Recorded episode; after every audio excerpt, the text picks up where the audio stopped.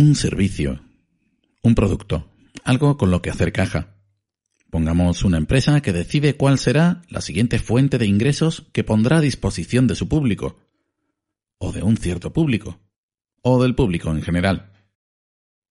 Un equipo reunido, constituido por personas de varios departamentos, financiero, de marketing, dirección. Estos diseñan la estrategia a seguir según el público objetivo, los costes de producción, la filosofía de la empresa, si la hubiera, y proponen una serie de puntos que habrá que cumplir en un determinado tiempo. Y se ponen manos a la obra, mucho trabajo de cifras, de acuerdos, de imagen, de mensaje. Personas que se levantarán temprano, calentarán su té o su café más o menos a la misma hora, dejarán niños en el cole y, desplazándose o no, encenderán sus ordenadores o dispositivos cualesquiera Haciendo uso de ellos y empleando herramientas que otros equipos han diseñado, crearán lo que se convertirá en un hito para su empresa. Y este hito será necesario o importante para otras personas, que a su vez desempeñan otras tareas tan o más importantes o necesarias. Desde el conductor del autobús que te recoge, o quien te sirve un café con la mejor de las sonrisas, el operario con el martillo compresor en la acera o la abuela que lleva al nieto al colegio. Una vez sale a la venta el resultado de tanto esfuerzo, se observa el cumplimiento de las expectativas.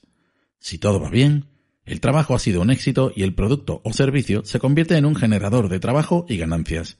Pero pongamos también que este producto o servicio, llamémoslo X. Pongamos que X consigue trascender más allá de la simple venta para convertirse en un símbolo, bien por una genial campaña de publicidad, o porque cala en un sector específico del público capaz de crear tendencia. Y su consumo se dispara, siendo conocido por la gran masa consumidora, llegando incluso a los chascarrillos, a los memes, a la cultura pop. Y entonces cobra una importancia enorme todo aquello que se diseñó, o el resultado de ello. ¿Qué ocurre si las personas que lo diseñaron volcaron su deseo actualmente legítimo de que fuera deseable por encima de las posibilidades reales de las personas? ¿Qué ocurre si la campaña de marketing jugó la carta de la identificación con cierto tipo de persona a quienes no adquirieran este X? ¿Qué ocurre cuando todo esto penetra en la parte más automática del ser humano, esa que no obedece a razones, más allá de quienes quieren justificar su aparente libre elección?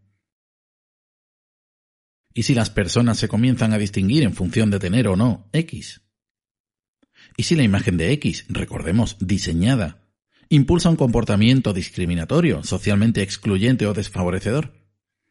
El diseño del X llevó a su equipo a abrazarse con motivo del éxito, y todos volvieron a equilibrarse, a seguir leyendo sus libros de coaching y a su latte vainilla con pepitas de chocolate del 85% de cacao, ni un 1% menos, ni un 1% más, que me voy a otra cafetería, no sé si me entiendes. Pero en los barrios la gente hace cola para comprar X y cuando las unidades se acaban o no llegan o no se pueden realizar pedidos, la gente del barrio siente frustración. Y tras la frustración vienen muchas cosas. Y ellos tienen la culpa porque no han racionalizado la adquisición. Lo quieren y ya, para distinguirse, por imagen, para fardar, y una minoría por su verdadera utilidad o quizás porque han descubierto otras nuevas o si es un servicio, para poder mantener relaciones sobre materias actuales y populares que de otra manera serían más difíciles y alcanzables. El equipo que diseñó X pensó en el comportamiento humano, sus carencias, sus deseos, las clases sociales, el poder adquisitivo, el Big Data, los KPIs y su efecto sobre el mercado.